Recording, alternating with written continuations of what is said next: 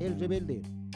Una de las historias más atrayentes ocurridas en el mar sucedió en la década de 1830 cuando un grupo de esclavos africanos liderados por Sinclair se amotinó en el barco español Amistad, escapó a Estados Unidos y después del juicio logró su libertad. Perteneciente a la tribu Mende, Joseph Sinbé, apodado por la prensa como Sinke, nació en la actual Sierra Leona en el año 1814. En la primavera de 1839, Sinbé fue apresado por unos tratantes de esclavos y luego llevado a La Habana, donde fue cargado junto a 52 personas en la goleta española Amistad.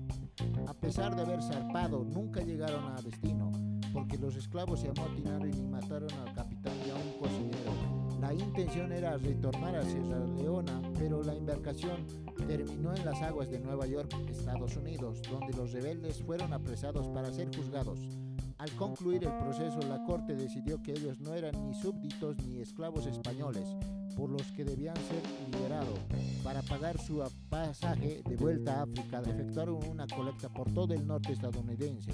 Al retornar a su tierra, Singbé se convirtió en el intérprete de una misión cristiana, donde falleció en 1880. Escuchaste Converso Podcast.